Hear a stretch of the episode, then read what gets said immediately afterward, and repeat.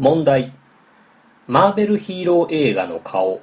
つまり数あるマーベルヒーロー映画に最も多く出演した人物は誰か。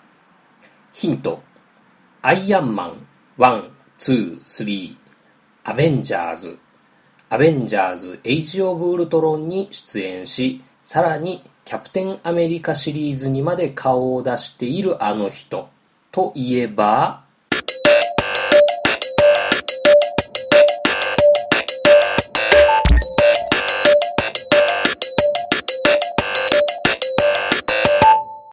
答え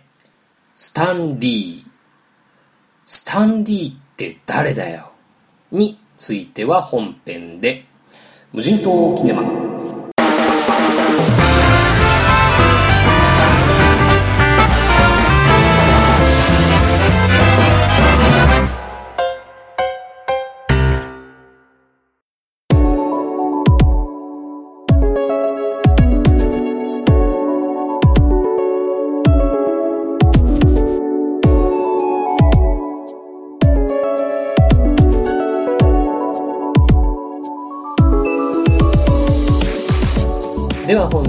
無人島キネマに上陸する作品は「デッドプール」サクッと概要を説明しておきます。俺ちゃんのこの顔をこんな醜い顔にしたあの野郎をぶっ殺してやる。というお話です。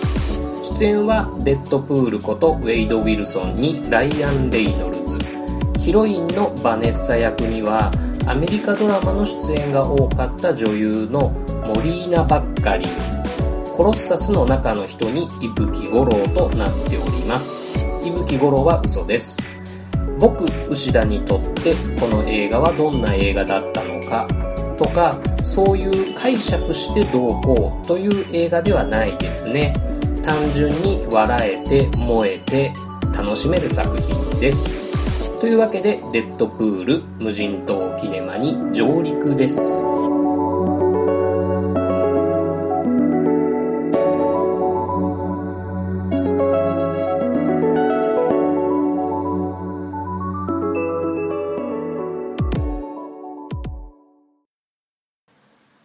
ンリーの話してないじゃん。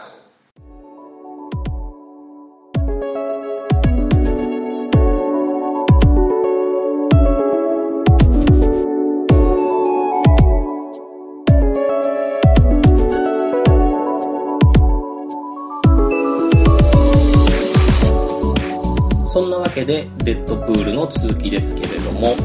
まあ、いろいろ映画やアメコミに詳しい人が、デッドプールは笑える小ネタが満載で面白いとか第死の壁が特徴的な作品とか語っていますけれどももしそのためになんかハードル高そうと思ってしまう人がいたとしたらそれこそがこのデッドプールの一番の欠点じゃないかなっていうふうに思います。アメコミとか映画とかを知ってる人は得をする映画。であるということは間違いないんですけれどもそれは知らない人が損をする映画ということではないっていうことは改めてお伝えしたいなと思います。あと第4の壁、まあ、第4の壁とも言いますけれどもって言われる要素についてなんですけれどもまあどちらかというとメタフィクション演出っていう言い方の方がこのデッドプールの場合近いような気はするんですがこれも全然構えて意識する必要はないだろうなっていうふうに思うのは日本人には割と自然に楽しめる演出だと思いますね。漫画とかアニメとかドラマとかで割と普通に使われているのでああこういうやつねっていう風に違和感なく楽しめると思います。でシビル・ウォーがまだギリギリ公開中っていうことと X メンアポカリプスやスーサイドスクワットが8月公開ということで今年はアメコミ映画の当たり年でもあるのでざっくりとアメコミ映画についてお話ししてみたいと思います。まずアメコミというのはまあもちろんアメリカンコミックスの略なんですけれどもその出版社としてマーベルコミックと DC コミックっていう二大勢力があったんですね。日本で言えば集英社とか講談社とか徳間書店といったところが有名な出版社でしょうかねこのマーベルコミックの初代社長の甥っ子っていうのがスタン・リーっていう人なんですけれどもまあ、10代の頃からマーベルに編集者として入ってから、まあ、その後どんどん漫画脚本とか漫画原作をやっていくんですね。スパイダーマンも、ファンタスティック4も、X メンも、アイアンマン、ハルク、マイティー・ソー、デアデビル、ドクター・ストレンジも、このスタンリーが生みの親なんですね。日本で言えば、石森章太郎とか、柳瀬隆とか、ゆで卵とかが、まあ、数々のヒーロー何々マンの生みの親として有名ですよねでこのアメリカンコミックスの映像化ということでキャラクター漫画の映画化ビジネスっていうのが始まっていくんですけれどもここで DC コミックの映画化はワーナーブラザーズが一手に引き受けてるんですねなので DC コミック出身のバットマン、スーパーマンの映画版は全てワーナーブラザーズのロゴが出てきます。もちろん今後のスーサイドスクワットもジャスティスリーグもワーナーブラザーズ製ということになりますね。かたやマーベルコミックの映画化展開はこれはキャラクターごとにバラ売りされていったんですね。例えば、ファンタスティック4、X メン、デアデビルは20世紀フォックスに。で、例えば、スパイダーマンやマイティー・ソーはコロンビア・ピクチャーズ。これ現在のソニー・ピクチャーズですね。に売られていて、また、ハルクはユニバーサル・ピクチャーズに映画化権として売られていったわけです。でも、映画化権を獲得しても、その所定の年数の間、実際に映画化されたりもしくは映画化されたものの続編が作られなかったりっていうその空白期間が、えーと、規定以上に空いてしまったりすると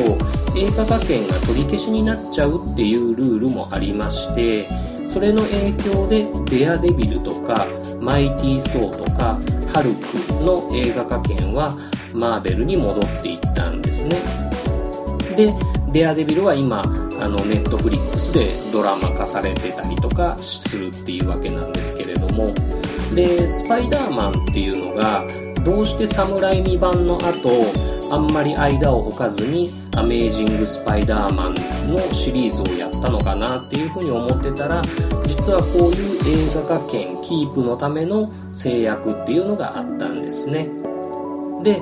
マーベルは自前で映画制作会社のマーベルスタジオっていうのを立ち上げました。自社キャラクターの映画化に乗り出すっていうわけですね。このマーベルスタジオの社長がケビン・ファイギというやり手のおじさんでマーベル・シネマティック・ユニバースという戦略を打ち立てるわけです。これはヒーロー個別の映画を作ってその後にそのヒーローたちが集合する合流する映画を作っていこうというまあ今となってはおなじみの戦略なんですけれども。つまりいろんなヒーローが存在する一つの世界をいくつかの映画で描くことで作り上げていこうという戦略なんですね。この先発メンバーとなったのがアベンジャーズでおなじみキャプテンアメリカアイアンマンマイティー・ソーハルクとなったわけなんですねこの戦略がもう今となっては皆さんご存知大成功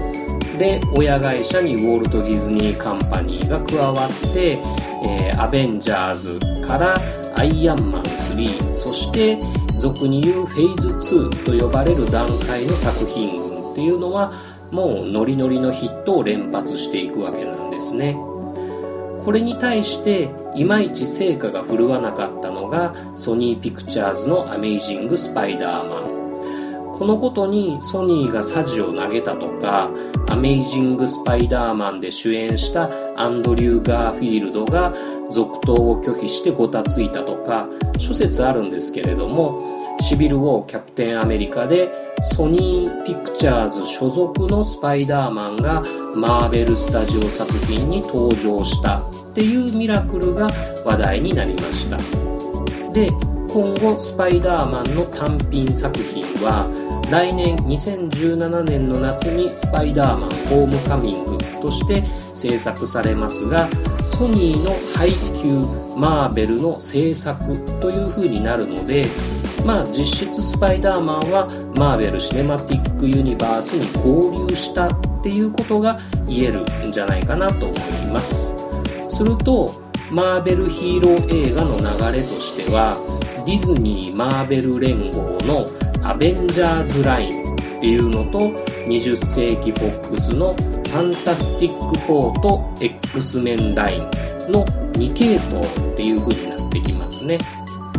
でそのファンタスティック4はリブート版が去年公開されましたがその評価は惨憺たるものでした。新シリーズとして予定されていましたが出だしでやらかしてしまったので今後どうなるかっていうのは一応続編作るよっていう話は聞こえてくるんですけれども実際どうなるかはわからない状況です。X メンはヒュージャックマン演じるウルヴァリン人気におんぶに抱っこっていう状況でやってきましたけれどももうヒュージャックマンも40代後半つまでもヒーロー役者ではいられないっていうことでそろそろヒュージャックマンが引退した後の X メンの世界っていうのについて、えー、真面目に考えていかなければいけない時期に入ってきています。この出演者高齢化問題っていうのはあのロバート・ダウニー・ジュニアを抱えたアベンジャーズラインの方も考えていかなければいけない状況なんですが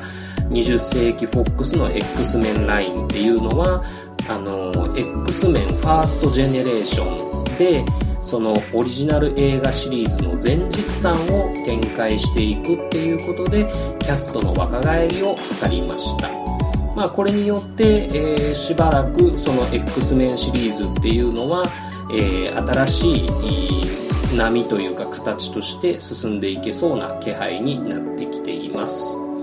でこの X メン系列 X メンラインに属するのがデッドプールとなります。2009年のウルヴァリン X メンゼロという作品の最後の敵キャラとしてウルヴァリンに首をちょん切られたキャラクターですね。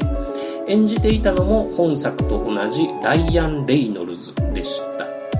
このウルヴァリン X メンゼロと本作のデッドプールは直接つながってるっていうお話ではないんですけれどもそれでも当時のデッドプールを演じたライアン・レイノルズとして当時からウルヴァリンを演じているヒュー・ジャックマンを目の敵にしているっていう発言が笑いを誘ったりしているわけですね。さて冒頭でお話ししたいろんなキャラクターの生みの親であるスタンリーですがこの人今年2016年現在御年93歳なんですけれどもこれが結構出たがりじいさんなんですね。なのでまあ原作者権限を使ったのかどうなのかマーベルヒーロー映画にはちょい役で出演するというのが恒例となっていてシビル・ウォーにももちろん出ていますしデッドプールにも出ています。この出たがりじいさんスタンリーを探してみるのもマーベルヒーロー映画の楽しみと言えるかもしれませんね。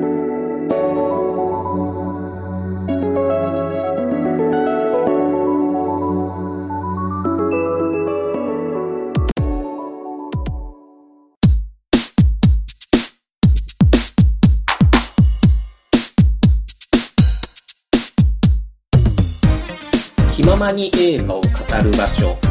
映画語り酒場。無人島パブ。略して「ハッシュタグ島パブ」のコーナーです。前回お知らせしました「ハッシュタグ映画の中のあの人」今回もいろいろ教えていただきました。ありがとうございました。6月4日時点のまとめも例によってトゥギャッターにしてありますのでご覧になっていただければというところなんですけれどもまあいい眺めというかいつものけんけんがくがくの議論とは違ってこうほのぼのとしていいハッシュタグだなっていうふうに思います。今回のハッシュタグでご紹介いただいた作品としては「えー、5050」と「皆さんさようなら」と「知らない2人」が僕にとっては未見でしたのでまた機会があったら見てみようかなと思っています。これはぜひもっといろいろな皆さんの映画の中のあの人を聞かせてもらいたいなというふうに思いますので引き続きいい書き込みの方をお待ちしています。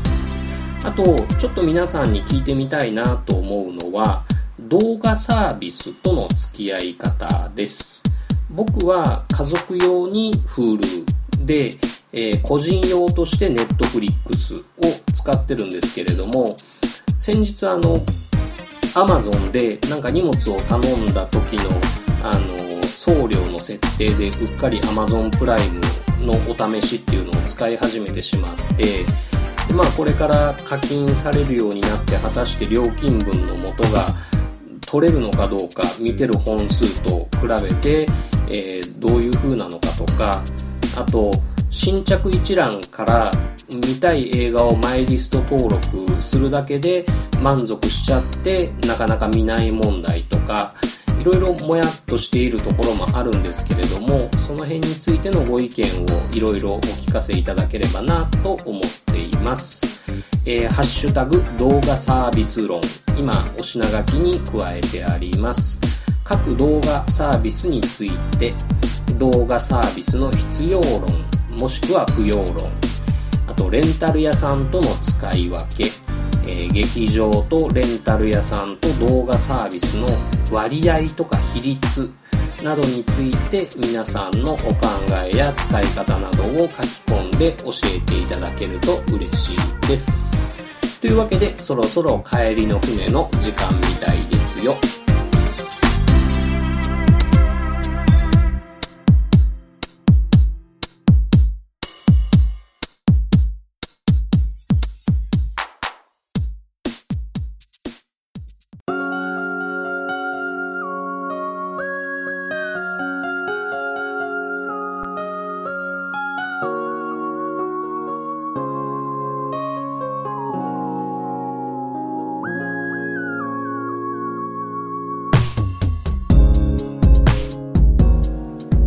はい。後半は無人島キネマからの帰り航路になりますね。その日の上陸作品に何らかの意味で絡んでる作品を紹介したいと思います。今回の上陸作品がデッドプールということで関連作品として紹介するのはキックアスです。2010年のマシュー・ボーン監督作品アベンジャーズ・エイジ・オブ・ウルトロンでクイックシルバーを演じたアーロン・テイラー・ジョンソン主演。というよりもヒットガールを演じた当時12歳のクロエ・グレース・モレッツを一躍有名にしたという作品でおなじみですね。ヒーローオタクの少年が通販でコスチュームを揃えて街の自警団的な活動をしていると怪しいヒーロー親子と出会い犯罪に巻き込まれていくというようなお話です。マシュー・ボーンといえばその後 X メンファーストゼネレーションやキングスマンをヒットさせた有名監督なんですけれどもアクションやキャラクターをコミカルかつスタイリッシュに描くのが得意な人だと思います。またそのコミカルっていうのがストレートな面白おかしさではなくってちょっと毒を含んだユーモアが特徴的だなっていうふうに思います。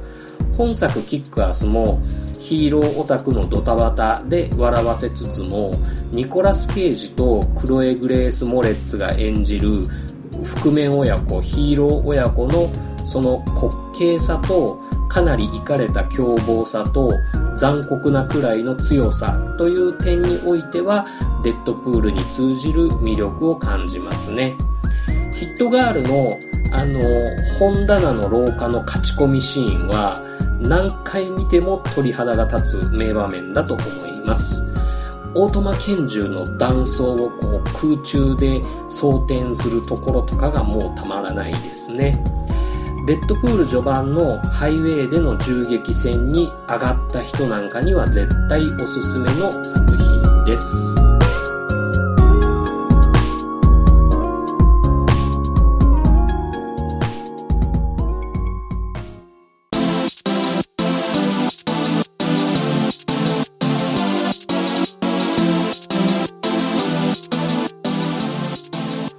無人島キネマポッドキャスト版クルーズ10オーロ、デッドプール、フクロ、キックアスは吉田智之のご案内でお送りしました。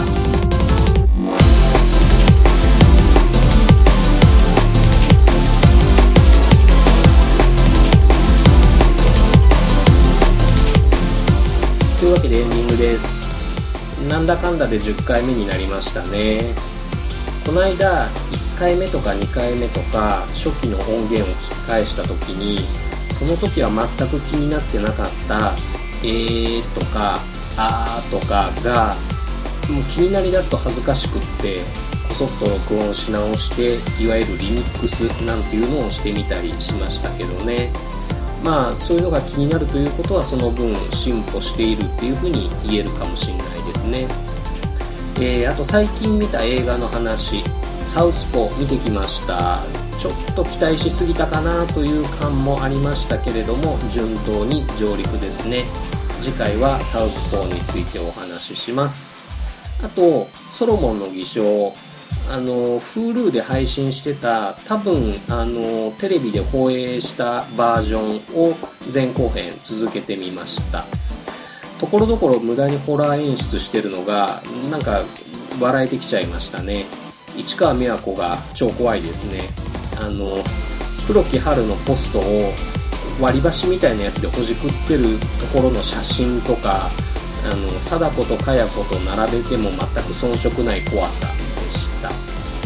そして「紙の月」見たんですけれども超良かったですね。久々に旧作からの上陸作品になりました。これは劇場で見とけばよかったなというふうに思いましたけれども、えー、またブログで書くかあここでお話しするかどっちか考えていきたいなと思っております。あと前回映画ブログの紹介をいくつかさせていただいたんですけれどもガドさんの運営する静かなる美貌を静かなる防備というふうに間違って紹介してしまいました。大変失礼しました。今あの海よりもまだ深くのロケ地を巡った写真なんかも上げてらっしゃるみたいですけれども静かなる美貌という、えー、ブログですので検索するときはそんな風で入力してもらえるといいかなと思っております。えー、ハッシュタグ動画サービス論いろいろご意見いただけると嬉しいです。また「ハッシュタグ映画の中のあの人」も引き続きお待ちしています。最後にマーベル・シネマティック・ユニバースについて補足なんですけれども本編でお話しした2つの系統アベンジャーズ系統と X メン系統ですね。この2つが交わることはあるのかどうかということなんですけれどもその質問をあのマーベル・スタジオのケビン・ファイギー社長がされた時に即答でノーと答えていたらしいです。どちらの系統もまだまだ描くべきネタはたくさんあるのでわざわざ今クロスオーバーはさせなくてもいいという考えみたいでした。というわけで無人島キネマポッドキャスト版本日はこれにて閉館。またのご来場をお待ちしてます。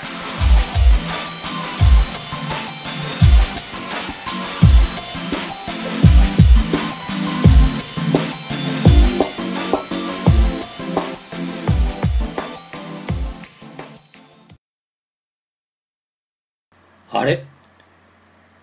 まだ聞いてくれてたんですか？もう最後までありがとうございます、本当に。あれですか？今回初めてですか？あ、もしかして毎回聞いてくれちゃったりとかしてます？まあ、どちらにしても聞いてもらえたら嬉しいですけどね。はい。じゃあ次のサウスポーの原稿を書くんで。あ、あと、もしよかったらなんですけど、一個お願いがあるんですけど、あの、iTunes のレビューってあるじゃないですか。あれのレビューがうちの無人島キネマがまだ一個もないんですよね。